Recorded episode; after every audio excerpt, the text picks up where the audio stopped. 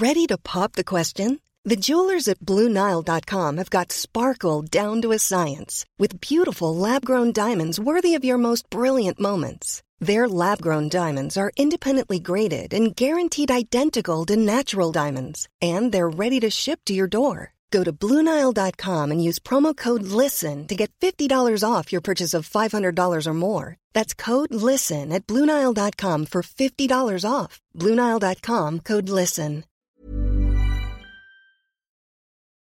Bonjour à tous et bienvenue donc dans cet épisode un petit peu spécial du Rendez-vous Tech où nous allons traiter d'un sujet spécifique. C'est un épisode spécial blockchain.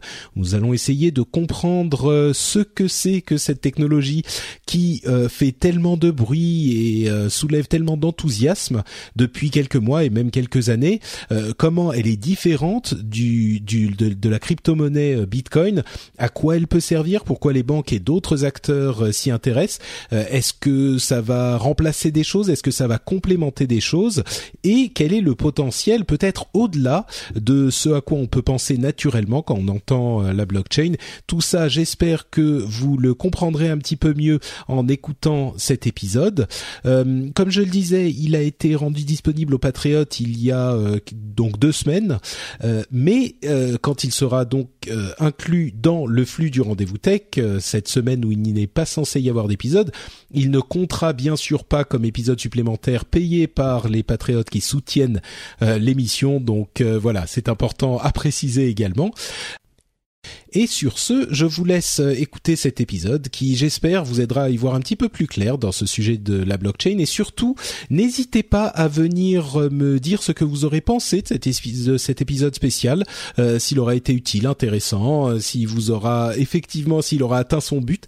et, et, bien sûr, il ne faut pas oublier, n'oubliez pas non plus que les semaines où il n'y a pas de rendez-vous tech, généralement, il y a tout de même le rendez-vous jeu pour ceux qui apprécient les jeux vidéo. Donc, vous pouvez aussi aller télécharger ça si vous en voulez plus. Je vous remercie encore une fois de nous écouter et je laisse donc euh, place au générique. À très vite.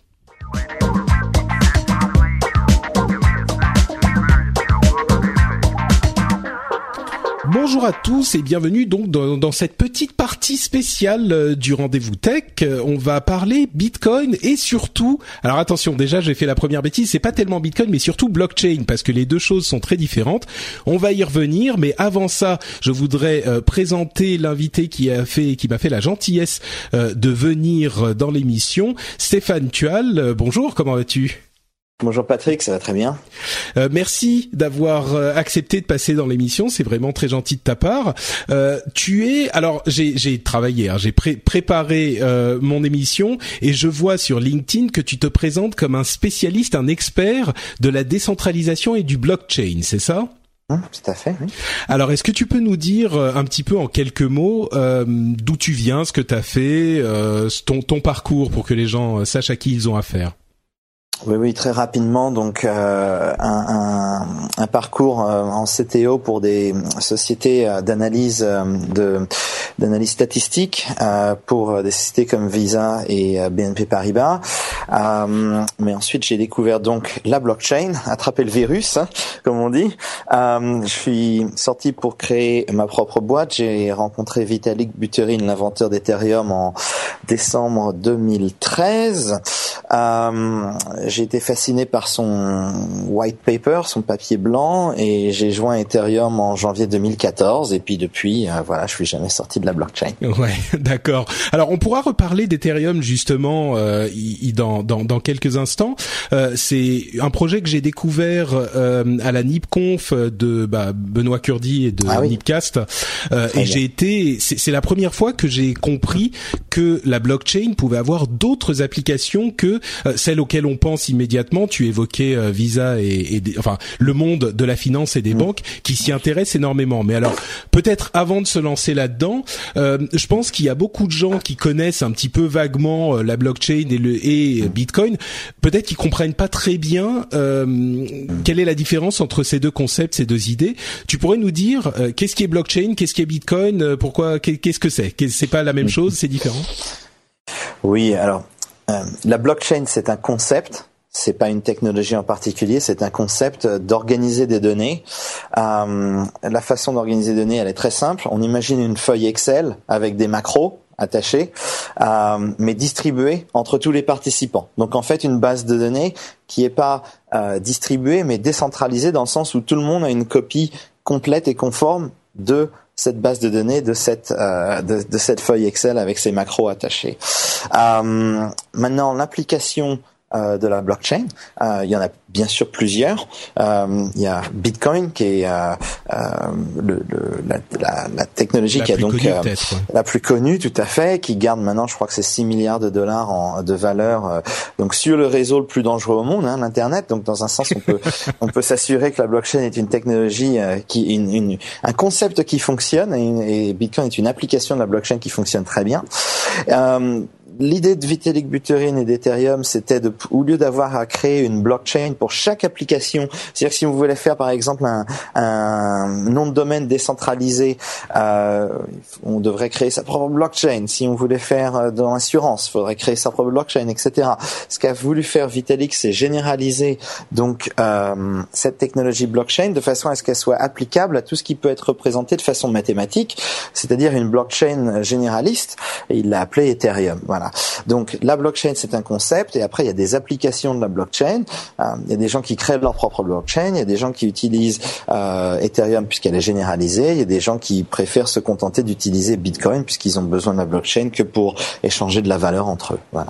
D'accord, mais alors en fait, euh, si je comprends bien, enfin la manière dont moi je l'ai compris, tu vas me dire si je me trompe, mais euh, le mystérieux Satoshi Nakamoto, créateur du Bitcoin, c'est lui qui a également, en fait, il a construit l'idée euh, du de la blockchain, euh, de la chaîne de blocs, donc de la chaîne de lignes dans cet immense registre euh, Excel en quelque sorte, comme on peut le conceptualiser, euh, qui soit décentralisé et chiffré. Donc tout le monde en a une copie, mais on est, mais tout le monde est sûr parce que c'est chiffré et vérifié mathématique, mathématiquement, que toutes les, les, transactions de ce registre sont ah. euh, validées et donc euh, euh, exactes. On peut pas tricher avec le blockchain, avec la blockchain. Donc, quand on s'échange de l'argent, ça ajoute une ligne dans le registre chiffré et décentralisé.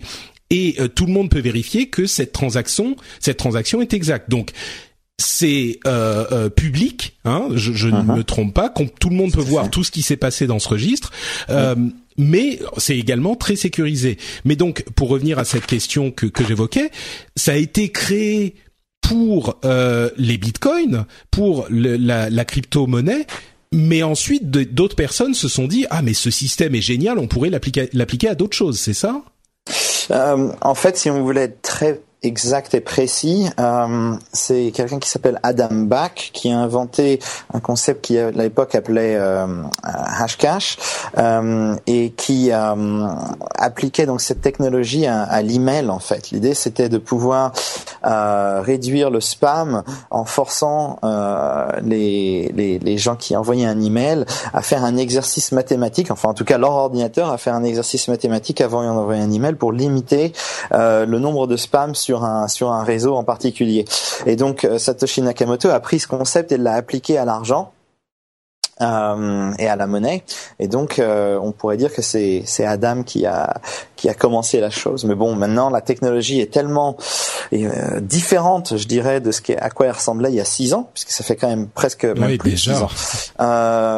Que bon, le, le dire que c'est juste un, un, un, chiffrage dans une base de données décentralisée, c'est vraiment une simplification puisque la technologie est beaucoup plus voilà beaucoup mmh. plus complexe. Mais euh, oui, oui, euh, ça a commencé donc avec Adam Back. Euh, Gavin Andresen, etc. Et puis bien sûr Satoshi Nakamoto, euh, personne qui a écrit le papier blanc pour Bitcoin. D'accord. Et donc euh, cette idée dans le mail, euh, j'imagine qu'effectivement il fallait résoudre un problème mathématique euh, qui prenait un temps très court pour un ordinateur, mais suffisamment long pour que si on veut en envoyer des millions, euh, comme un spammer, eh ben ça soit euh, trop compliqué et ça coûte trop cher en temps de calcul pour que ça soit viable. Donc effectivement l'idée était là. Donc euh, à la base pour le Bitcoin, euh, pour son application Bitcoin, la blockchain était, euh, comme on le disait, un registre où il y avait bah, des lignes avec euh, chaque transaction qui était une ligne de plus ajoutée. -huh et ça, c'était vraiment à la base, comme tu disais, il y a six ans déjà. Imaginez que mm. ça fait six ans que le Bitcoin existe. Euh, avant de passer aux autres applications, j'ai quand même une question technique qui, moi, pour le coup, c'est ma curiosité. Euh, si tout le monde a le registre et que euh, ces registres, ils commencent à avoir des, des, des, centaines, des milliers, des centaines de milliers et des millions de transactions peut-être par euh, mois et par semaine et par jour, euh, ça commence pas à devenir impossible à gérer avec des registres. Si tout le monde doit avoir le registre comme ça euh, en permanence avec toutes ces, tous ces millions de transactions.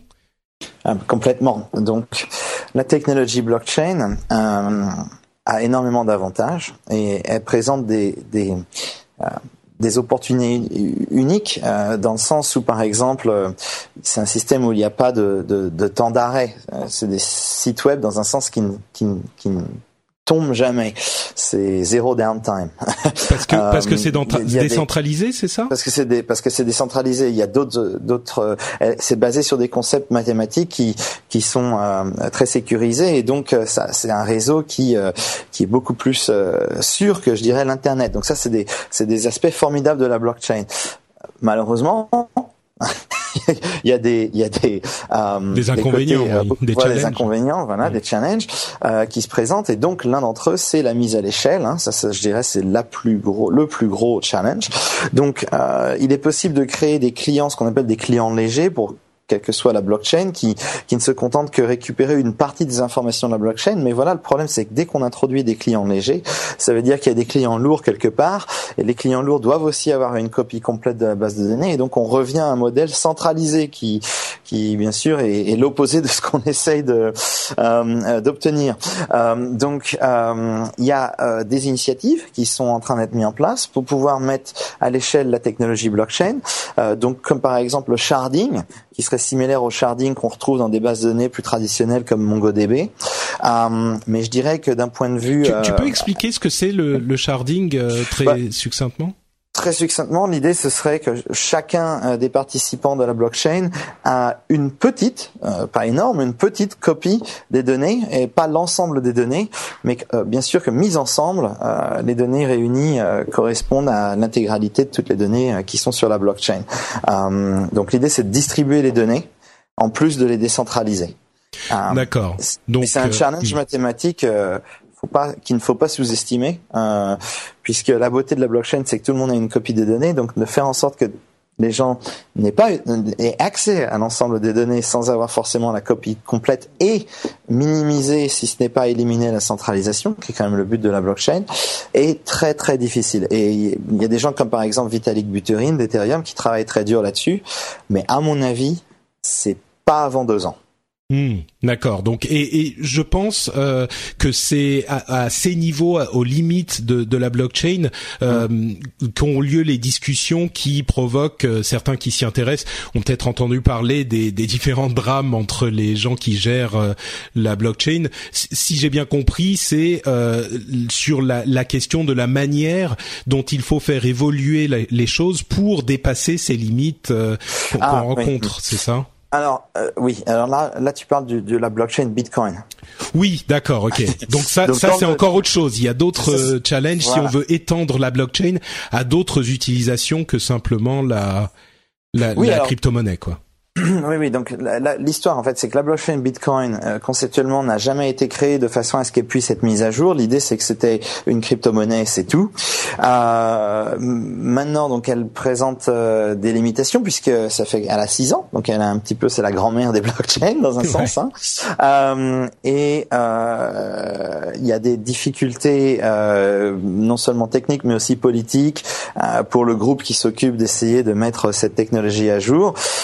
Euh, euh, de, de, se mettre euh, d'accord en consensus. D'ailleurs, c'est un peu ironique dans un sens euh, pour pouvoir pour pouvoir changer cette technologie. Donc, Bitcoin est assez, je dirais, à mon avis, limité. on verra son futur. Je pense que ça a quand même de l'utilité. Ça a de l'utilité aujourd'hui. Il n'y a pas de doute. Maintenant, est-ce que ça aura de l'utilité demain? On ne sait pas. S'il y aura quelque chose qui le remplace. après, il y a d'autres technologies. Donc, je reviens à Ethereum qui qui ont été conçues par défaut pour être mises à jour très facilement et que et donc qui utilisent cette capacité déjà en, en faisant des patchs, etc., en améliorant la qualité du software et dans deux, deux trois ans, je dirais, euh, mettre en place le sharding euh, et d'autres choses, parce qu'il y a d'autres limitations à la blockchain. Hein. Bon, tu as, tu l'as mentionné d'ailleurs, tu as dit euh, les données sont publiques, tout le monde a une copie, donc comment ça se passe? Euh, Si tout le monde a une copie de mes données, moi je suis pas, je suis pas trop d'accord. Il faudrait avoir une, une façon de pouvoir euh, coder, chiffrer les données dans la blockchain. Euh, pour l'instant, personne n'a vraiment une solution qui puisse euh, être sécurisée et mise à l'échelle.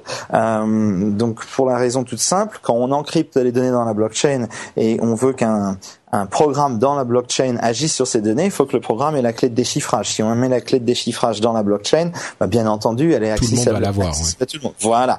Donc ça déjoule pour le, la, chose. Donc euh, ça, c'est des technologies comme euh, l'encryption homomorphique, les les zero knowledge proof. Alors ça, je pense que maintenant on est on regarde une technologie qui est sur cinq ans. D'accord, euh, ouais. Donc on est euh, vraiment au tout début. Ça, c'est faut vraiment bien comprendre. Euh, on est c'est c'est c'est l'internet en 1989. Quoi. On commence à se rendre compte qu'il y a un potentiel pour le web, mais on n'a pas encore écrit HTML. Quoi. Oui, effectivement. Pour ceux qui ne sont, qui ne connaîtraient pas l'histoire du web, euh, eh ben en 1989, il n'existait même pas. Hein, ça, Les premiers navigateurs sont apparus au début des années 90. voilà. Alors il y avait euh, des, il y a des idées. Par contre, il y avait des idées. Il y a des idées puisqu'en 1900, je crois que c'est 1979, euh, Douglas Enbarg et la, la ce qu'on appelle la mother of all demos, hein, qui montrait donc un, un système qui ressemblait beaucoup à l'HTML, à l'édition de documents collaboratifs et à l'internet. Donc conceptuellement, on peut inventer des choses 20 ans en avance. Euh, en tant qu'être humain, on a cette capacité. Maintenant, est-ce que ça veut dire que la technologie est au point? Pas du tout. Euh, hmm. Ça peut prendre euh, des dizaines d'années. Là, je pense que ça va aller plus vite parce qu'on a vu le pouvoir disruptif de l'internet et il y a beaucoup de gens qui font ce, ce parallèle donc entre l'internet et la blockchain. Donc, il y a beaucoup d'argent qui vient dans le monde de la blockchain au niveau investissement, etc. Euh, et je pense que ça va permettre d'accélérer euh, l'amélioration de cette technologie et sa mise à l'échelle. Bah justement, tiens, parlons-en. Je voudrais, je vais revenir sur euh, la question d'Ethereum et les questions euh, de d'étendue euh, de, de, en fait, du fait d'étendre l'application de la blockchain et c'est justement ce dans quoi tu, tu travailles toi.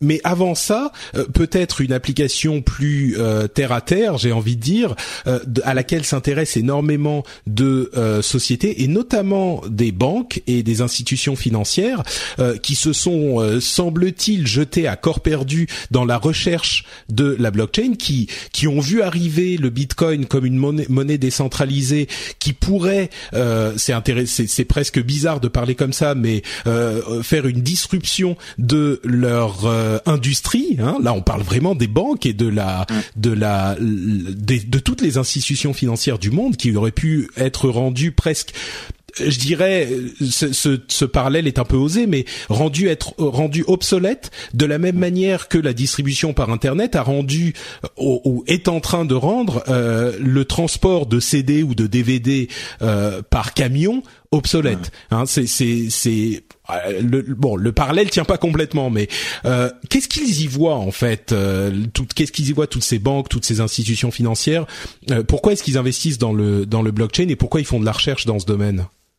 Je dirais qu'il y a deux raisons principales. La première, tu viens de la décrire, c'est-à-dire la peur que dans un sens, c'est soit une technologie qui ne cerne pas très bien, mais qui pourrait impacter leur business. Maintenant, les rendre obsolètes, je ne sais pas, puisque bon, les banques sont quand même gardiens de plusieurs trilliards, si c'est un mot, euh, de, d'euros. et donc, euh, bon, ils ont quand même des, des réserves, hein, même si tous les clients venaient à partir, ils ont ils ont beaucoup d'argent en, réserve pour survivre pendant euh, des, bons milliers d'années.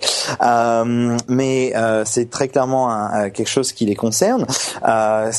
J'ai parlé déjà à plusieurs banques moi-même. Je pense qu'ils voient ça plutôt un petit peu comme une façon de de, prévenir, voilà, de comprendre et puis de c'est bon. D'abord, faut faut comprendre une chose. Tous les exercices dont on entend parler, R3 CEV et toutes les initiatives blockchain dans les dans les grandes banques dont on entend parler, c'est des POC, des preuves de concept pas plus. C'est pas des implémentations euh, pour le public. C'est pas quelque chose qu'ils implémentent euh, dans, dans la vie de tous les jours encore. C'est juste tester.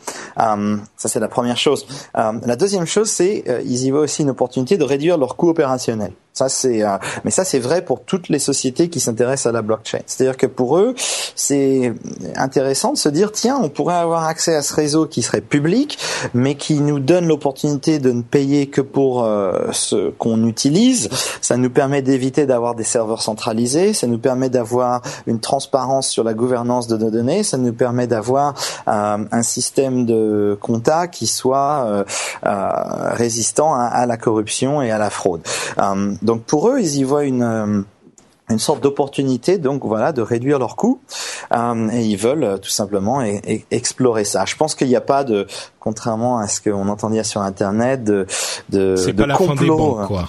Oui, c'est c'est pas la fin des banques et puis c'est pas la fin du Bitcoin et de la blockchain parce que les banques s'y mettent. C'est un petit peu comme je dirais l'internet et les intranets. Hein. Au début, il y avait beaucoup plus, il y avait beaucoup d'intranets et euh, ça n'a pas empêché la montée en puissance de l'internet et, et, il y a toujours des intranets à ce jour. Donc aujourd'hui, on a des blockchains privés par les banques qui existeront peut-être dans 20 ans euh, et puis il y a des, il y aura toujours des blockchains publiques. On a besoin des deux. Voilà.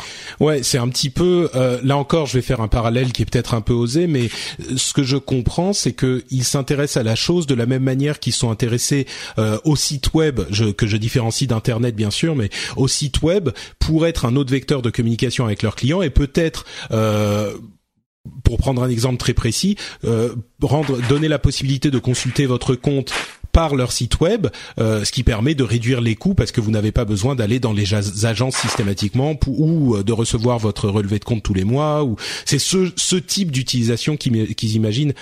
quand je dis ce type d'utilisation, ça veut dire ils vont utiliser la, la blockchain peut-être pour améliorer la manière dont ils fonctionnent eux-mêmes. C'est pas forcément pour euh, lancer une autre euh, crypto-monnaie euh, qui va détruire, comme tu le disais, le, le Bitcoin et remplacer tout ça. Et puis qu'ils pourraient eux contrôler plutôt que d'avoir un truc. oui, et bien sûr, ça, ça, ça, ne servirait à rien puisque s'il y avait un, un, système centralisé, donc que ce soit une banque, que ce soit un, être humain, que ce soit autre chose, qui contrôlerait que la blockchain, elle perd tout son intérêt tout de suite. C'est la beauté de la blockchain, c'est la décentralisation. Mais ça me rappelle un petit peu de. Euh, je pense qu'on est ça me rappelle un peu de, de, de, BitTorrent en fait. Donc euh, pour euh, les gens qui connaissent, un hein, BitTorrent, un moyen de partager des fichiers. Dans les années 90, au début de l'internet, on parlait beaucoup. Donc quand c'est apparu, on parlait beaucoup de ah voilà BitTorrent, ça va complètement remplacer la façon dont on écoute la musique puisque maintenant je peux juste partager euh, mes fichiers. Donc ça ça ça a créé des choses comme Nutella, comme Napster à l'époque, etc. Des sociétés qui avaient des valuations de folie du genre 50 milliards, etc. Et puis à la fin de la journée, en fait, c'est aujourd'hui en 2016 Hein, c'est iTunes qui a gagné. Euh, parce qu'ils ont compris tout de suite que en effet ça allait créer ces technologies allaient créer de la disruption et euh, ils ont pris l'initiative de se dire tiens au lieu de vendre un CD pour 10 dollars bah on le vendra pour 72 euh, centimes la chanson et on le mettra en disponibilité sur un petit device l'iPhone ou l'iPod voilà qui, qui sera sexy etc donc c'est souvent les c'est amusant parce que la, la, la disruption elle se trouve à l'écart je dirais de de la technologie euh, qui, qui la crée euh, elle-même. Donc peut-être qu'on va voir des, des technologies qui vont se développer ou des systèmes qui vont se développer, des services qui vont être offerts par les banques et par d'autres sociétés, euh, qui vont être mis en place parce qu'ils voient bien que la blockchain pourrait leur faire euh, pourrait leur faire ombrage. Voilà. Hmm, donc c'est une réaction aux possibilités qu'offre cette nouvelle technologie, mais qui n'emploie pas forcément euh, spécifiquement cette technologie-là. Exactement, exactement. Alors, euh, allons un petit peu plus loin dans la question des, possibilités de la blockchain justement, et, parlons euh, bah, d'Ethereum. Mais euh, je ne sais pas s'il y a d'autres initiatives comparables, mais Ethereum, comme tu l'expliquais tout à l'heure, c'est un moyen de d'avoir beaucoup plus que simplement des transactions financières dans cette technologie blockchain. Euh, moi, j'ai beaucoup de mal à comprendre comment ça marche techniquement parce que quand, on a des blocs distribués, alors je pourrais imaginer qu'on ait euh, du code, euh, je sais pas, HTML, PHP, euh, Java dans une blockchain et que celle-ci soit entassée qu'on ait tous les éléments, tous les entre guillemets sites web Ethereum dans la blockchain. Mais si celle-là doit être disponible partout, ça veut dire qu'il faut télécharger en fait je schématise, hein, mais tout l'internet euh, à chaque fois qu'on qu'il y a une mise à jour, je comprends pas bien comment ça marche. Comment on met des programmes dans une blockchain et puis surtout, ça c'est anecdotique pour moi, mais surtout euh, à quoi ça peut servir? Est-ce que c'est vraiment un internet décentralisé? Alors, euh, la façon dont ça fonctionne est, est, est, assez euh, est assez euh, est assez simple malgré la complexité, je dirais, de l'implémentation. Donc l'idée c'est qu'il y a des programmes euh, qui sont des programmes réécrits en code. Le code il ressemble à du C++ euh, Java, mélangé à du JavaScript un petit peu. Donc c'est un, un, langage euh, à lui-même. ces programmes sont autonomes. C'est-à-dire qu'ils existent dans la blockchain, c'est des acteurs euh, qui sont complètement indépendants, qui peuvent euh, donc échanger des informations avec d'autres programmes dans la blockchain et qui peuvent aussi échanger bien sûr des transactions qui peuvent se payer entre eux, etc. Euh, qui peut appeler les, leurs fonctions, etc. Donc euh, c'est des programmes qui vivent dans cette blockchain, qui sont complètement autonomes et qui représentent, ben, euh, qui représentent des activités. Ça peut représenter un acteur, ça peut représenter une assurance, ça peut représenter euh, ben, ce qu'on veut en fait, puisque c'est des programmes qui sont Turing complete. Donc ça permet à n'importe quel programmeur d'écrire leur propre euh, programme de blockchain sans avoir à être mathématicien. Voilà. Donc c'est l'idée des en fait, c'est de créer une couche euh, d'accès et de développement qui soit accessible à des développeurs web aujourd'hui avec leurs compétences aujourd'hui, sans avoir besoin de réécrire une blockchain à chaque fois qu'ils veulent utiliser la technologie blockchain. Mais du coup, ça veut dire que la blockchain Ethereum, c'est un, un, immense blob géant de, de, de, centaines, de milliers, de millions, même plus de programmes à l'avenir. C'est, c'est, moi, ça me paraît, euh, enfin, c'est vraiment de la science-fiction pour le coup. Ça me paraît ingérable, quoi. Mais oui, euh, c'est donc c'est complètement. Euh, si ça restait monolithique, ça resterait ça, ça serait bien sûr ingérable. Et c'est pour ça qu'il y a du développement. Donc trois développements principaux. Euh, le premier, c'est quelque chose qui s'appelle le, proof of stake. Donc, je vais pas aller trop dans les détails, mais c'est un, une petite, une toute petite euh, euh, améliorement, euh, amélioration euh, de la mise à l'échelle de cette technologie. Ensuite, ce sera suivi par des, ce qu'on appelle les clients légers, c'est-à-dire la capacité pour certains clients, comme les téléphones, de ne recevoir qu'une partie des informations dont ils ont besoin. Donc, en fait, c'est comme une sorte d'annuaire, hein, je dirais. Ils iraient chercher, on veut aller euh, voilà trouver Monsieur euh, Monsieur Dupont, on va à la lettre D, après on va à la lettre U, P, O, N, et à la fin il n'y a plus que cinq ou six euh, versions de Monsieur Dupont dans l'annuaire téléphonique. Donc ce serait une façon de le faire. Et puis bien sûr, là, finalement, le sharding, hein, la mise à l'échelle globalisée de, de, cette technologie qui permettrait de bah, d'avoir ce que tu viens de décrire. En fait, l'internet décentralisé, c'est vraiment le but du jeu, quoi. Ah oui, et donc là, effectivement, on aurait, bah, on envoie le programme qu'on a écrit quelque part dans hmm. le, le, Ethereum. À la limite, hmm. euh, où il est, c'est même pas important. Il y a des serveurs euh, partout, si c'est bien hmm. chardé, c'est ça. Et euh, quand on a besoin d'exécuter un programme, je sais pas, on a par exemple une adresse d'un site web ou d'un, j'imagine que ça marche à peu près comme ça, ou d'un programme, on tape l'adresse et puis le réseau lui-même va se charger de retrouver là où il est, comme avec des fichiers d'un système de fichiers décentralisé et distribué. il va retrouver le bon programme, il télécharge ce dont il a besoin pour exécuter le programme sur notre client. Euh, ça se présente comment? C'est un navigateur ou? Alors tout à fait, euh, c'est exactement comme tu viens de décrire. Donc on a euh, la possibilité de décentraliser non seulement les programmes qui, je dirais, représenteraient les sites web dont tu viens de parler, mais aussi la capacité de décentraliser euh, le, le front-end, donc tout ce qui est l'avant des sites du site en lui-même, donc le HTML, le CSS, etc. Et ça ressemble à un navigateur Internet. C'est d'ailleurs une fork de Chromium qui est, qui est, euh, sur quoi est basé Chrome, une version de Chrome. Donc c'est c'est exactement comme ça. Euh, ce qui est euh, ce qui est intéressant, je dirais, c'est que dans les années 70, quand on voulait construire un, un casino, il fallait aller à Vegas avec son bulldozer.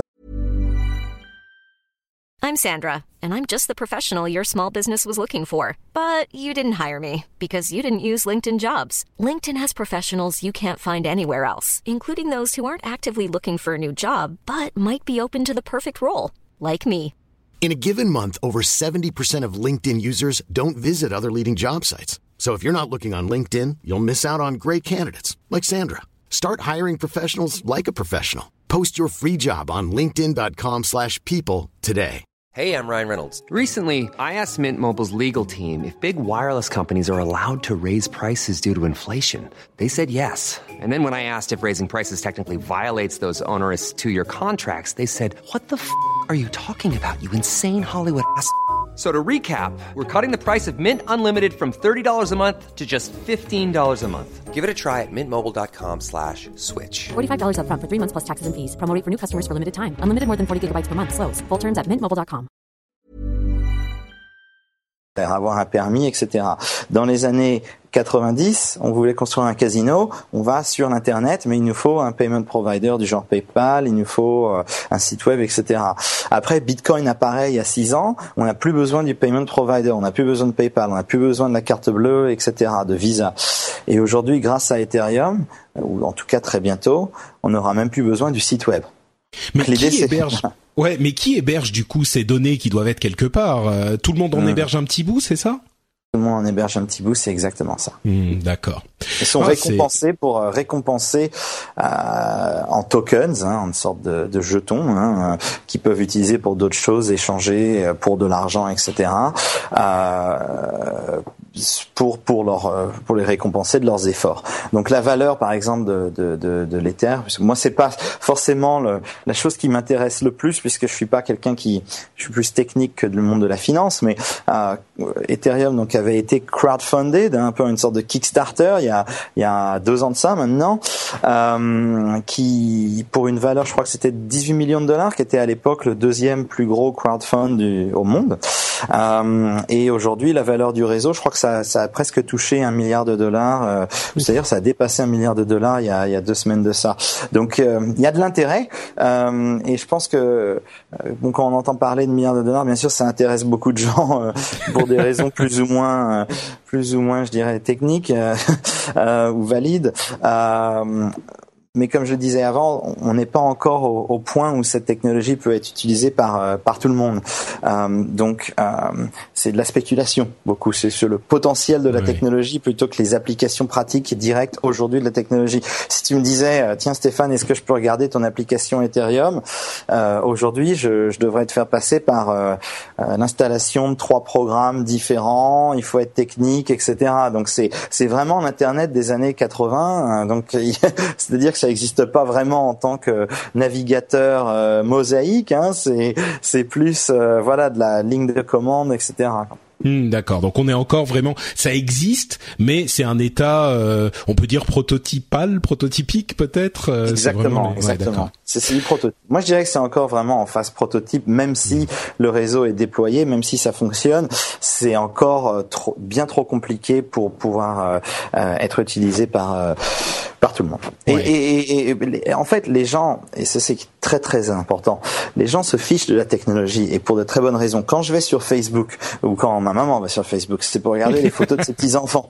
Euh, elle se fiche de savoir si Facebook a inventé une nouvelle version d'Hadoop. Ils l'ont fait d'ailleurs et elle est très bien, mais elle s'en fiche complètement et elle a raison. Euh, quand on utilise sa carte bleue euh, pour payer et on tape juste la carte, etc. sur le lecteur pour au Starbucks, on se fout de savoir comment le système fonctionne. Quand on tape HTTP euh, site.com, euh, ça nous intéresse pas de savoir ce qu'est HTTP, mais on le fait quand même parce qu'on fait confiance que ça fonctionne. Ok? Et donc à mon avis le jour où la blockchain sera utilisée euh, de, de, à, l'échelle, ce sera quand ce sera d'une façon euh, quasi imperceptible, c'est-à-dire que les gens l'utiliseront sans le savoir, sans avoir besoin de le savoir, parce que ça leur apportera euh, bah, des avantages, donc euh, la sécurité, euh, peut-être une meilleure accès à leurs données, plus rapide, moins cher. C'est ça, c'est les avantages des applications qui intéresseront les gens, pas forcément l'application euh, de la blockchain. Donc si par exemple j'avais deux services euh, aujourd'hui et si ça fonctionnait et je te disais tiens il y a un Facebook qui est centralisé, c'est le Facebook que tu connais, a un Facebook décentralisé, tu continuerais à utiliser le Facebook centralisé parce que je t'ai pas vendu les avantages de la décentralisation si tu veux. Ouais, d'accord. Donc effectivement, euh, pardon, vas-y. Non, c'est tout. Donc, donc effectivement, il y a, il y a, effect, il y a une, euh, une, euh, il faut comprendre à quoi ça sert finalement. Et bah justement, tiens, euh, lançons-nous dans cette question complexe et que tu, tu connais bien. Euh, quelles sont les applications? Alors, peut-être logiciel. Je pense qu'on a, on a un petit peu compris qu'on peut y mettre un petit peu n'importe quoi dans cette blockchain, des sites web ou des programmes même. Mm. Juste pour que je comprenne l'ampleur du truc au niveau des programmes, est-ce qu'on pourrait imaginer mettre un gros programme type, je sais pas, Office, euh, Photoshop dans la blockchain euh, Ethereum ou c'est pas prévu pour ça, ça, ça continuera à exister ailleurs? Je dirais que c'est pas prévu pour ça. C'est ce qu'il faut imaginer plutôt. Ce serait par exemple une bonne application de la blockchain Ethereum. Ce serait un serveur, euh, par exemple, euh, de vente à l'enchère, un service de vente à l'enchère, un service de euh, vérification de livraison des paquets, un service de paiement. Et tous les trois services seraient complètement indépendants de l'un de l'autre. Un service de réputation, bien sûr, c'est très important. Donc quatre services qui ensemble formeraient un eBay décentralisé voilà, un eBay décentralisé qui a zéro downtime, un eBay décentralisé où où euh, eBay n'a pas accès direct aux données et puisse euh, les changer de façon arbitraire, un système qui fonctionnerait dans le monde entier, qu'on soit en Chine, qu'on soit en Corée du Nord, etc., qui serait euh, résistant à la à la censure. ça, ce serait une application intéressante de la blockchain. L'idée, c'est pas de mettre des jeux vidéo, enfin on pourrait, mais c'est pas le but du jeu. Quoi. C'est pas des applications à la façon Office. Il faut plus réfléchir à des services qui seraient aujourd'hui centralisés du genre, euh, euh, bah voilà, eBay, Airbnb, Uber, etc. Ça c'est le, ça c'est le côté décentralisation, le côté euh, euh, sécurité. Après, les autres avantages, je dirais, c'est des avantages indirects. Donc par exemple, nous on travaille avec une société allemande d'énergie qui s'appelle RWE, qui est l'équivalent, je sais pas moi, de l'EDF par exemple, et ils offrent à travers la blockchain des bandes de chargement euh, pour les véhicules électriques complètement autonomes. Alors, à quoi ça nous avance? Donc aujourd'hui, si on a un véhicule électrique, on a deux choix. Soit on a une Tesla et tout va bien, mais c'est un véhicule qui coûte très cher. Soit on a autre chose, et dans ces cas-là, l'expérience, je ne sais pas si vous avez un véhicule électrique, peut-être des gens dans l'audience ont un véhicule électrique, mais une, expérience horrible. Il faut aller regarder sur son application où sont les bornes parce qu'on risque de se retrouver en rade. Après, on paye à l'heure au lieu de payer au kilowatt une fois qu'on est sur place. Il faut avoir un contrat avec les bornes de chargement, et il y a plusieurs euh, fournisseurs, en tout cas en Allemagne, il y en a plusieurs, donc il euh, faudrait avoir plusieurs contrats pour pouvoir s'assurer qu'on touche bien toutes les bornes, un petit peu comme un service téléphonique où on aurait un, on aurait du, du, service juste dans certaines villes ou dans certaines rues. Donc c'est c'est complètement euh, euh, c'est pour ça qu'on ne voit pas d'ailleurs la montée en puissance et la mise à l'échelle des véhicules électriques parce que ce sont tout simplement euh, pas pratiques. Donc ce qu'on fait avec ces bornes de chargement, c'est qu'on les rend complètement autonomes, ce qui permet du côté RWE de minimiser leur coût d'opération, d'en mettre plus partout, d'être complètement neutre au niveau grille électrique, etc. Ça permet aux, aux utilisateurs de payer qu'au ça leur permet de ne pas avoir besoin de contrat, qu'on soit en France, qu'on soit en Allemagne, qu'on soit en Belgique, on a toujours accès à une borne du moment qu'elle utilise cette euh, smart plug qu'ils sont en train de développer. Donc ça permet en fait de généraliser l'accès à l'électricité et de créer une expérience utilisateur plus agréable et puis de leur côté bien sûr économiser des sous, d'avoir plus de clients, tout le monde est content. Mais, mais ça, c'est pas possible à faire en mettant, euh, en connectant ces bornes justement à, Internet et en les connectant à un serveur. Et euh, pourquoi est-ce que c'est mieux avec euh, Ethereum finalement ou? Eh oui, très bonne question. Donc en fait, il y a aussi quelque chose qu'il faut bien comprendre. Il n'y a rien qu'on puisse faire avec la blockchain qui ne soit pas possible de déjà faire de façon centralisée aujourd'hui. Ok, ça c'est ça c'est c'est peut-être décevant pour beaucoup de gens qui nous écoutent, mais mais c'est la réalité de la chose. C'est pas comme c'est pas euh, quelque chose de magique. Hein. Euh, donc, mais pourquoi c'est intéressant? Pourquoi l'utiliser? Bah, Pour plusieurs raisons. Bon, déjà euh, cette idée de décentralisation et surtout de, de minimalisation des coûts de leur côté euh, en tant que société, ça les intéresse. Euh, réduire leurs coûts opérationnels, c'est des sociétés, les sociétés d'énergie qui souffrent beaucoup en ce moment. Beaucoup de sociétés sont en train de passer d'un modèle où ils vendent des produits, donc des gens, par exemple, des, gens comme euh, Renault, Peugeot qui vendent des voitures et qui essaient de se transformer en société de service. Alors ça paraît peut-être comme ça tiré par les cheveux, mais ça arrive. On voit bien BMW d'ailleurs qui a commencé un système euh, comme Zipcar, euh, donc de la location de voitures aux particuliers à, Seattle juste dernièrement. ça commence. Les sociétés d'énergie voient bien qu'elles sont en train d'être désintermédiées par des gens qui ont des panneaux solaires sur leur toit, qui revendent l'énergie à la grille, etc.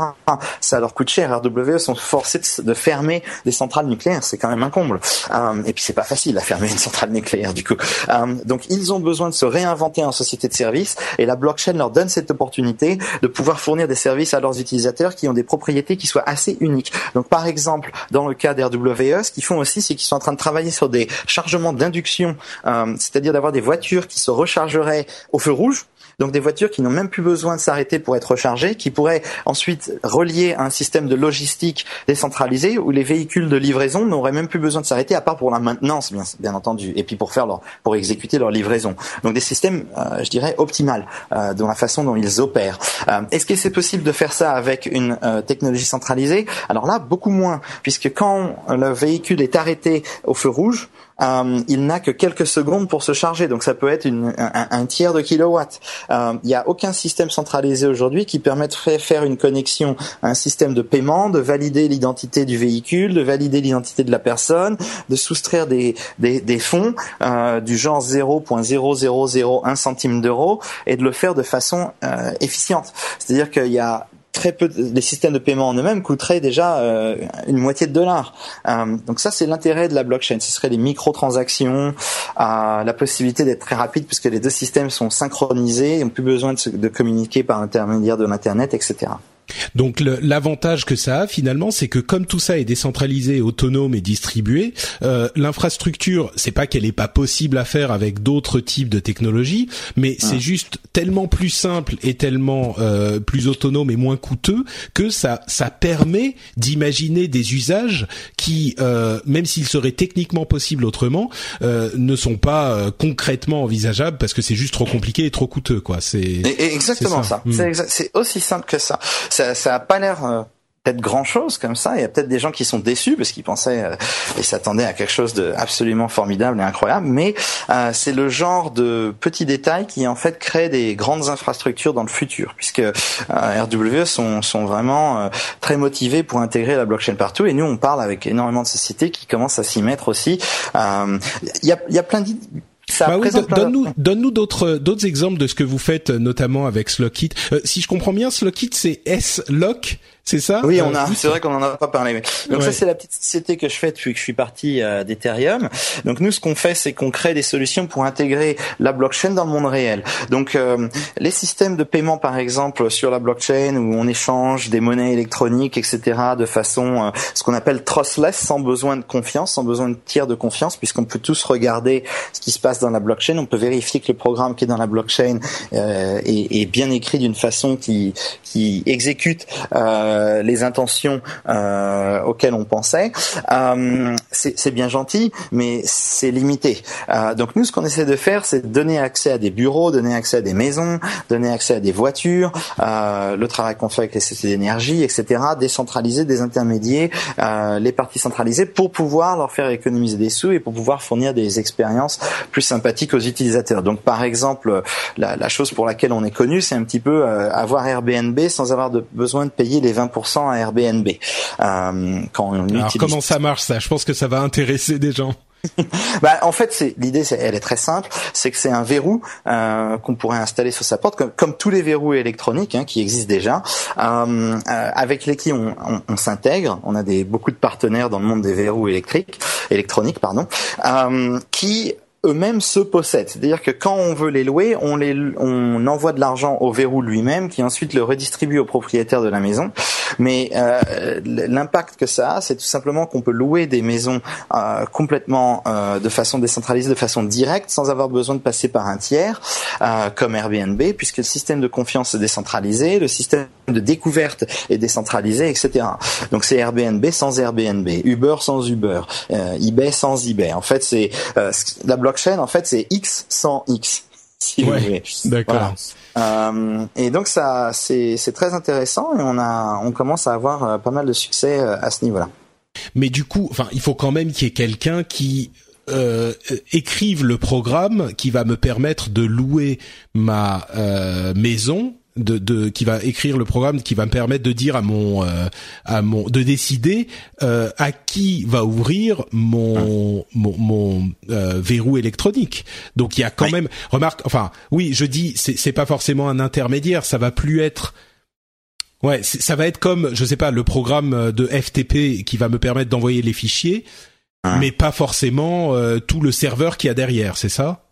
Voilà, c'est exactement ça. Donc, euh, un truc qui est très intéressant euh, avec la décentralisation, c'est que bien sûr, si c'est décentralisé et que tout le monde a accès au code euh, et que le code est utilisable par n'importe qui, comment gagner de l'argent?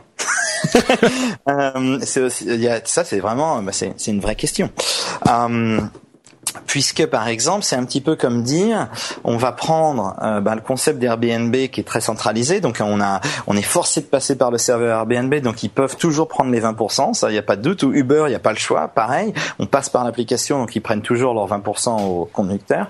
On peut rien on peut rien y faire. Alors qu'avec le système de la blockchain bien sûr ça nous l'enlève. Donc c'est un peu prendre ces systèmes et les transformer comme tu l'as dit en protocole euh, c'est-à-dire en protocole SMTP pour l'email en protocole FTP pour envoyer ses fichiers HTTP pour l'internet, etc.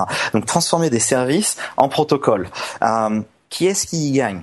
Donc nous de notre côté, on va pas gagner de l'argent en prenant une commission sur ces transactions, puisque ça, serait bien sûr euh, l'inverse de ce qu'on essaye de, de créer. Euh, mais on peut gagner de l'argent de façon euh, indirecte en offrant des services qui seraient ajoutés à tout ça. Donc par exemple l'assurance. Hein, une assurance euh, qui serait ad hoc, donc une assurance qui ne serait euh, valide que pour la durée de la location, une assurance qui serait automatiquement mise en place parce que l'assurance elle-même écoute la blockchain euh, et qui ne coûterait que euh, tout simplement bah, le, le, le, coût des deux semaines euh, que l'appartement est loué et qui prend en compte les, les profils risques de chaque participant. Donc des assurances plus, je dirais, personnalisées, donc qui permet une fois de plus d'offrir un service plus plus avantageux non seulement à la personne qui loue l'appartement, mais aussi à la personne qui fait la location. Euh, donc il faut réfléchir un petit peu euh, à ces choses-là de façon différente. On peut plus juste dire ah ben on va créer une application gratuite, on va avoir 3 milliards d'utilisateurs et puis après on leur demandera un dollar chacun. Ce genre de business model, c'est mort. Ça va être fini. Une fois que la blockchain sera mise à l'échelle, ça ne sert, plus personne n'y sera intéressé à ces, business models. Il faut en inventer de nouveaux, il faut trouver une façon de gagner de l'argent de façon qui soit non seulement éthique, mais qui en fait offre aux utilisateurs des capacités, des, des actions supplémentaires. Ouais, c'est carrément euh, aller encore plus loin dans la désintermédiation, quoi. C'est de la de la désintermédiation de désintermédiation.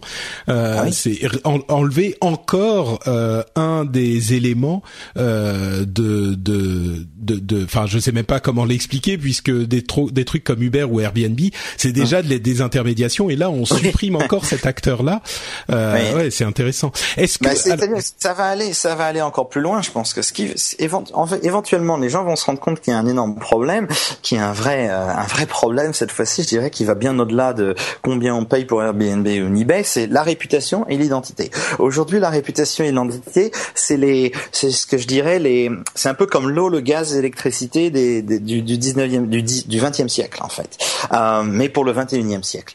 Donc, euh, ces services sont très importants. On les utilise tous les jours. Nos enfants les utilisent tous les jours. À chaque fois qu'ils se connectent sur quel que soit le site, hein, ils utilisent Google Authentication ou Facebook Authentication, on voit bien la petite boîte qui apparaît avec le mot Facebook à chaque fois. Ok, et c'est des sociétés aux États-Unis contrôlées par des par des sociétés américaines dans la dans la Silicon Valley, donc sous le contrôle direct du gouvernement américain. Donc c'est-à-dire que dans 20 ans, ce sera plus facile de changer de passeport que sera de changer d'identité Google, puisqu'on associe à cette identité Google notre réputation, qui on est, les jeux auxquels on joue, qu'est-ce qu'on a acheté hier, qu'est-ce qu'on a mangé ce matin, qu'est-ce qu'on va acheter au, au magasin, etc. Donc tout est lié à des sociétés qui sont contrôlées par le gouvernement, à qui on fait confiance pour l'instant, parce que bon, il n'y a pas de raison de s'en faire. Hein, mais on a bien vu que dans l'histoire du monde, il fallait s'inquiéter un petit peu de ce genre de choses. Moi, si j'étais le gouvernement français ou le gouvernement anglais ou allemand ou quel que soit, je commencerais à m'intéresser à la blockchain et je commencerais à offrir mes passeports sur la blockchain. J'essaierais d'un petit peu de, de prévenir euh, un problème énorme de centralisation qui va qui va surgir dans les dans les quelques années qui viennent. Euh, hmm. Parce que j'ai un j'ai tout simplement euh, un devoir de protéger mes citoyens. Donc je pense que les vrais killer apps de la blockchain, c'est pas bon. Bien sûr, nous, ce qu'on fait, c'est très intéressant et ça économise des sous, ça rapporte des sous, etc. C'est formidable. Mais le vrai euh, euh, système transformationnel, je dirais, qui va impacter l'humanité, dont tout le monde parle pour la blockchain, pour moi, c'est ça. C'est les systèmes de réputation, les systèmes d'identité qui appartiendraient à tout le monde et à personne, euh, au lieu d'être centralisés chez des acteurs qui pourraient du jour au lendemain devenir moins gentils, je dirais. Mais alors, du coup, ça m'amène à une autre question, et je sais que on doit conclure. Tu es, tu es quelqu'un de très occupé, donc je vais te laisser partir. Mais euh, très rapidement, ça m'amène à une autre question. Quand on parle de décentralisation et de distribution et de, de propriété par personne, finalement, euh, tout de suite, on imagine euh, des, des usages plus plus néfastes ou critiquables, peut-être des choses illégales. Là on, on, a sur la blockchain, on n'a pas d'anonymité, n'est-ce pas? Donc, ah. euh, on a on a moins la crainte d'avoir euh, cette utilisation de la blockchain euh, pour des choses très positives bien sûr, mais aussi peut-être ah. pour des choses un petit peu moins recommandables, comme c'est le cas sur le réseau Tor par exemple, qui est lui aussi qui est lui anonyme. Oui, alors je dirais oui et non. Hein. Oui, parce que tout à fait, pour l'instant, la technologie, comme on l'a expliqué avant, euh, n'est pas encore là au niveau chiffrage des données sur la blockchain, mais bon, elle arrive. Hein. Dans trois ans, hmm. quatre ans, même si ça prend cinq ans, ça va arriver. Donc est-ce que est-ce que c'est le est-ce que ça veut dire il faut sonner l'alarme, il faut dire attention, on a la possibilité d'avoir des systèmes qui soient euh, non seulement euh, encryptés mais en plus impossibles à censurer donc euh, par les gouvernements ou par les sociétés enfin les tout ce qui est tout ce qui est police etc. ou bah à mon avis non, c'est un petit peu comme l'internet quand l'internet est sorti, les gens disaient oh là là attention, ça veut dire qu'on peut copier tout le contenu d'un journal et le mettre en ligne, mais attention, ça c'est trop dangereux. Et puis n'importe qui peut parler maintenant, n'importe qui peut avoir un site web, les terroristes peuvent avoir un site web, les pédophiles peuvent avoir un site web. Euh, c'est la fin du monde, euh, notre économie va s'écrouler et nos sociétés va s'autodétruire. bon, bah, les zombies arrivent, ouais. Voilà, les zombies arrivent. C'est pas du tout le cas. Bien sûr qu'il y a eu des cas où les terroristes et les pédophiles, etc., ont utilisé Internet pour des choses néfastes. Mais ils l'auraient fait quoi qu'il arrive. S'ils devaient utiliser un papier et un crayon, ils le feraient. C'est pas l'Internet qui les a forcés à le faire. Euh, pareil pour la blockchain. Il y aura des applications néfastes. Ça, il y a même pas, c'est même pas un, un si, c'est sûr et certain qu'il y aura des applications très néfastes du genre, euh, non seulement les marchés, bon, pour tout ce qui est drogue, etc., mais peut-être même des marchés. On passe à Silk Road euh, sur, sur le réseau Tor, notamment qui était un marché de la drogue et des armes, etc. Mais Exactement, il y aura des marchés pour l'assassinat, etc. Enfin des choses horribles, euh, j'en passe des meilleurs. Mais il y aura aussi une révolution complète de la façon dont on interagit entre nous, notre, notre, euh, notre euh, nos interactions entre entre entre nous en tant qu'êtres humains vis-à-vis de notre réputation, notre identité, des, des économies énormes à faire, et puis surtout une décentralisation qui, à mon avis, est complètement nécessaire parce qu'aujourd'hui, l'internet dont on y a 20 ans, il n'existe plus. Ou enfin, je sais même pas s'il a déjà existé, le soi-disant cyberespace où on va tous s'exprimer de façon, enfin c'est formidable, on se croirait presque chez les hippies en fait dans un sens. on va tous avoir des vidéos en ligne, etc. Oui, on a tous des vidéos en ligne, mais bon, elles sont tous sur le serveur de YouTube. Donc si YouTube du jour au lendemain décide de voilà, il décide de, de tirer la prise, c'est fini. Euh, euh, c'est bien gentil de dire qu'on a accès, par exemple, à PayPal pour payer à des choses, mais PayPal ne fonctionne pas dans tous les pays du monde. Loin de là. Je crois qu'ils en supportent euh, quelque chose du genre 70, quelque chose comme ça. Bon, il y a quand même 250 pays. Qu'est-ce qui se passe pour les autres? Bah, ils n'ont pas accès. Euh, en fait, il y a l'internet, c'est euh, c'est horrible à dire, mais l'internet, c'est pour les riches. Euh, c'est pour les gens qui, qui ne s'inquiètent pas de ce qu'il y aura sur, à manger sur la table ce soir. Et les, des gens en Afrique ont d'autres problèmes à s'occuper. Et c'est ce, cette limitation à l'accès euh, et à l'information et aux données et à la création de services et à la création d'entreprises qui pourrait être résolue par la blockchain. Hmm. Bon, écoute, une dernière question et puis je te laisse partir. Euh, tu parlais de, de réputation, c'est une question très spécifique. Euh, tu parlais de la gestion de la réputation. Euh, Est-ce que ça veut pas dire euh, que tout ce qu'on a dit est archivé et donc on peut évaluer la réputation d'une personne? Euh, C'est plus la question de l'identité. Enfin, je sais pas bien comment. Est-ce que on peut aller modifier quelque chose ou s'il y a quelque chose qu'on a fait qu'on ne veut plus, euh, qu'on a on a fait une bêtise, je sais pas. Moi, je suis énervé, je vais je vais sur sur Ethereum euh, quelque part sur un, un, un, site ou un programme. Et je vais dire ah Stéphane Tual euh, c'est vraiment un, un, imbécile je le déteste. Et tout à coup je me rends compte bien sûr que c'était une bêtise énorme. Et, je voudrais que ça, ça disparaisse ou est-ce que tu vois il y a cette idée que tout est là en permanence et que ça ne peut jamais euh, disparaître? Est-ce que c'est le cas ou? Sur les si c'était un service de discussion où tu t'étais identifié en tant que Patrick Béja et que tu tu avais signé avec ta clé privée, donc c'est la façon dont les informations sont échangées sur la blockchain. Hein. Euh, cette information, ce message, ce sera là pour toujours. Donc, tu n'aurais pas le choix, hmm. mais de t'excuser et de dire qu'en fait, tu as fait une erreur énorme et qu'en fait, j'étais pas un imbécile. Euh, par contre, euh, ce qui est intéressant, c'est qu'aujourd'hui, euh, quand on va sur Internet, donc on a notre identité principale, je dirais. Donc, c'est pour moi, c'est Stéphane Tual. J'utilise souvent euh, bah, les services dont j'ai parlé, malheureusement, Google Authentication, Facebook Authentication. Et puis, ça me suit un petit peu. Donc, quand je vais sur Airbnb, je mets ma, je tape mon truc pas Facebook, donc ça me, ça récupère mon profil, etc. Donc, ça devient un peu le Stéphane digital sur le serveur Facebook, Google, etc. Mais plus, plus Facebook qu'autre chose, je pense. Euh, avec la blockchain, ça restera euh, sur donc pour toujours, comme tu as dit, de façon immutable euh, euh, cette identité à moi, mais j'ai aussi l'opportunité de créer une deuxième identité ou une troisième identité. Peut-être par exemple, euh, j'adore la musique, mais j'ai un petit peu honte de mes capacités en tant que musicien. Donc je crée une nouvelle identité en tant que musicien et j'en parle tous les soirs. Quand je rentre du bureau, c'est tout ce que je fais. Je parle de la musique, etc. Peut-être que je joue euh, au saxophone, etc. Je, je, je, parle avec des gens, mais j'utiliserai une identité qui s'appellerait, euh, je sais pas moi, le saxophoniste par exemple. Et ça me permet d'accroître de, la réputation sur cette identité et d'être connu. Donc les gens qui me connaîtraient dans le monde du, du saxophone, pardon, il y a du, une alarme qui sonne. Qu'est-ce qui se passe? Ils arrivent, ah. ils viennent te chercher. Ils viennent me, c'est voilà, c'est fini, c'est c'est la police Google qui vient de me chercher euh, parce que voilà, malheureusement, euh, je voilà, je promets la décentralisation. Mais bon, voilà, pour y revenir, la, la Dieu merci, l'alarme s'arrête. Euh, mais ça euh, permettrait donc d'avoir plusieurs identités avec plusieurs réputations dans plusieurs domaines. Et je pense que c'est très pratique. Et c'est c'est juste une histoire de cliquer un nouveau bouton qui dit nouvelle identité. Voilà. Donc c'est euh, c'est très très facile de créer des nouvelles identités, de rester pseudonyme, pas anonyme mais pseudonyme. Hmm, d'accord.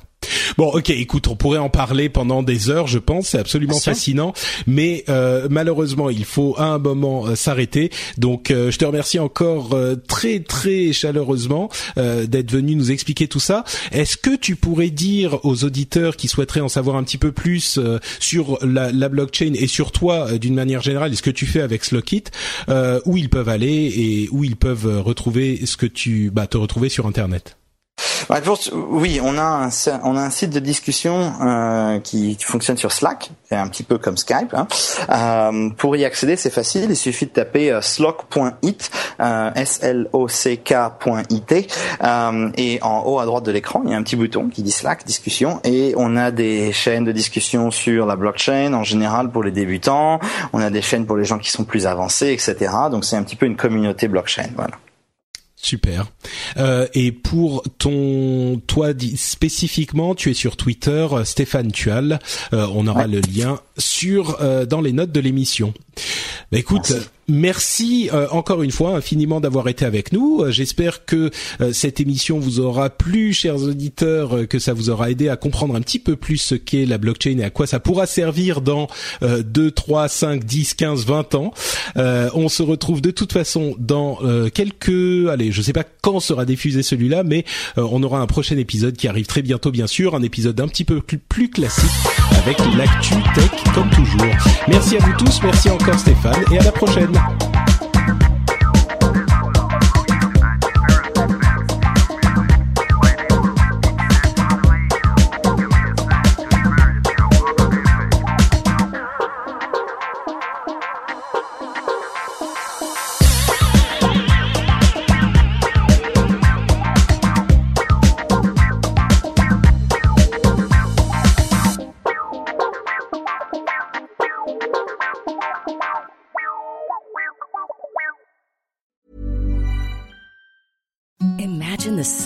Sheets you've ever felt. Now imagine them getting even softer over time. That's what you'll feel with Bowl and Branch's organic cotton sheets. In a recent customer survey, 96% replied that Bowl and Branch sheets get softer with every wash. Start getting your best night's sleep in these sheets that get softer and softer for years to come. Try their sheets with a 30-night guarantee. Plus, get 15% off your first order at bowlandbranch.com. Code BUTTERY. Exclusions apply. See site for details. Planning for your next trip? Elevate your travel style with Quince. Quince has all the jet setting essentials you'll want for your next getaway, like European linen premium luggage options, buttery soft Italian leather bags, and so much more. And is all priced at 50 to 80% less than similar brands. Plus, Quince only works with factories that use safe and ethical manufacturing practices. Pack your bags with high-quality essentials you'll be wearing for vacations to come with Quince. Go to quince.com slash pack for free shipping and 365-day returns.